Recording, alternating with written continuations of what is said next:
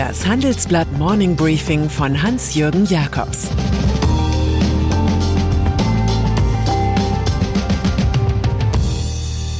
Guten Morgen allerseits. Heute ist Freitag, der 29. Juli 2022 und das sind unsere Themen.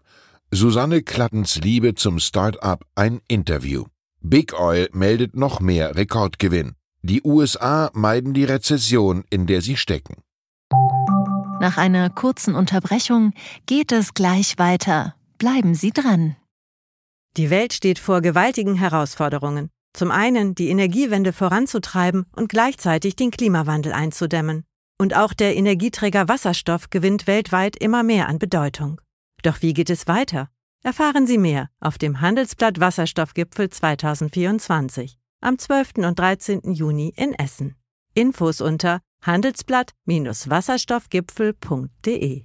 Mit dem Vorteilscode Wasserstoff 2024 erhalten Sie einen Rabatt von 15% auf die Tickets. Startups. Der für mich wichtigste Satz im Interview, das wir mit Susanne Klatten führten, lautet, wir brauchen eine Vielfalt von Unternehmen. DAX-Konzerne oder Tech-Giganten allein halten keine Wirtschaft auf Dauer am Laufen. Es ist das Bekenntnis der reichsten Frau Deutschlands, die genau darauf nicht reduziert werden will, zu Familienunternehmen und Neugründungen zu einer lebendigen Wirtschaftsstruktur.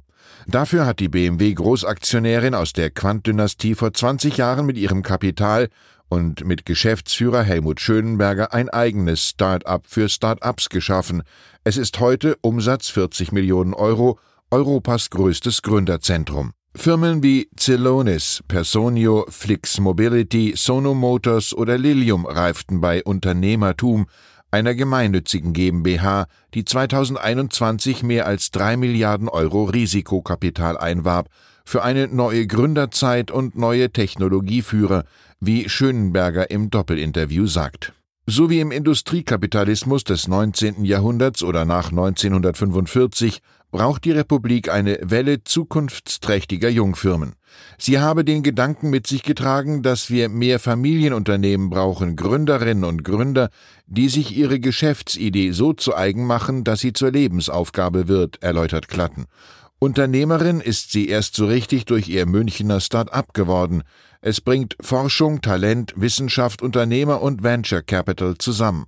Beim CEO-Dinner versucht man, den Kreis der Unterstützer noch größer werden zu lassen. Die große Vision ist, erfuhren Chefredakteur Sebastian Mattes und ich, das eigene Modell zu europäisieren. Europa brauche am Ende 50 Gründerzentren, die so groß sind wie Unternehmertum. Ein Netzwerk soll entstehen. Derzeit nehme man Kontakt zu anderen Unternehmerfamilien und Forschungsinstituten in Europa auf. Meine Kollegin Larissa Holzki hat für unseren Wochenendtitel recherchiert, was Start-ups über Unternehmertum erzählen und wo die Münchner in Europa stehen. Ein Ergebnis nur in London, Paris, Barcelona und Madrid haben Universitäten mehr Gründer hervorgebracht als in München. Gasversorgung. Die Völker verfluchen die Energiekrise, die Ölkonzerne bejubeln sie. Mit den Ölpreisen steigen ihre Gewinne. Shell zum Beispiel erzielte im zweiten Quartal einen bereinigten Gewinn von 11,5 Milliarden Dollar, noch besser als der alte Rekordgewinn von 9,1 Milliarden Dollar aus dem ersten Quartal. Als kleines Dankeschön kassierte CEO Ben van Burden nun 16 Millionen Euro statt vorher 7,5 Millionen im Jahr. Das ist übrigens der Experte, der uns Europäer vor einem harten Winter warnte. Auch Shell-Aktionäre ärgern sich an der Zapfsäule, streichen aber schöne Dividenden und Kursgewinne ein. Aus Frankreich wiederum meldet Total Energies einen bereinigten Quartalsgewinn von fast 10 Milliarden Dollar nach 2,2 Milliarden im Vorjahr. Die Bonanza von Big Oil ist ein Plädoyer für eine Übergewinnsteuer, so wie sie die britische Regierung eingeführt hat. Wir denken unwillkürlich an Mark Twain. Mensch, das einzige Lebewesen, das erröten kann. Es ist aber auch das einzige, was Grund dafür hat. China. Die Stoppuhr lief mit, als sich gestern US-Präsident Joe Biden und Chinas Staats- und Parteichef Xi Jinping nach vier Monaten Pause wieder per Videocall unterhielten. Es dauerte zwei Stunden und 17 Minuten. Einig waren sich beide in der Ablehnung der avisierten Reise der US-Politikerin Nancy Pelosi nach Taiwan, wenn auch aus unterschiedlichen Gründen. Biden will in dieser Frage nicht reizen, Xi nicht mit dem Griff nach der Insel geizen. Chinesische Staatsmedien kolportierten ein Zitat ihres Herrschers in Sachen Ein-China-Politik, das besagt, wer mit dem Feuer spielt, verbrennt sich bloß. Die beiden redeten in dieser langen Zeit, in der Topläufer ihren Marathon hinter sich bringen, übrigens auch über Klimawandel und Gesundheitsschutz. Eine gute Unterhaltung bildet, aber die Streichhölzer lagen hier immer griffbereit. USA was? Rezession? Dazu werde es nicht kommen, verkündeten jüngst in den USA der Präsident und die Notenbank. Nun jedoch schwand die Wirtschaftsleistung Amerikas im zweiten aufeinanderfolgenden Quartal diesmal um 0,9 Prozent nach vorher 1,6 Prozent. Nach der Definition der Ökonomie ist damit die technische Rezession eingetreten, wie der Teufel beim Dr. Faustus. Das löst dem Weißen Haus einen wahren Vulkanausbruch an Kreativität aus, um zu beschreiben, warum Rezession sich anders anfühlt. Joe Biden sieht sich zusätzlich gestärkt, weil sein lange angekündigtes Klima-, Sozial- und Steuerpaket zum Vollzug kommt. Joe Manchin, Senator aus West Virginia im eigenen demokratischen Lager zu Hause, gab seinen Widerstand auf. Nun sind 430 Milliarden Dollar für Energie, Elektroautos und Krankenversicherung vorgesehen und eine Mindeststeuer von 15 Prozent für Großunternehmen. Biden braucht rasch Erfolg, will er nicht wie Erdnussfarmer Jimmy Carter 1981 nach nur vier Jahren abdanken. Kunst. Mein Kulturtipp zum Wochenende. Eine Ausstellung der zeitgenössischen Malerin Cecily Brown in der Pinakothek der Moderne in München. Ihre aufregenden Bilder sind abstrakt und figürlich zugleich. Extra für diese Schau entstanden Gemälde, die den englischen Garten, ein paar hundert Meter vom Museum entfernt gelegen, thematisieren. Die in New York lebende Britin zeigt auch eine eindrucksvolle Aquarellserie zum Mythos von Leda und dem Schwan.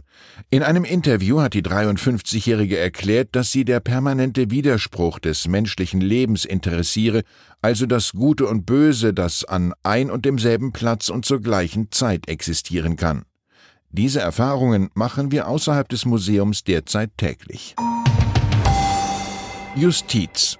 Und dann ist da noch Tarek Müller, Gründer und Mitgeschäftsführer des Online-Modehändlers About You aus der Otto Group.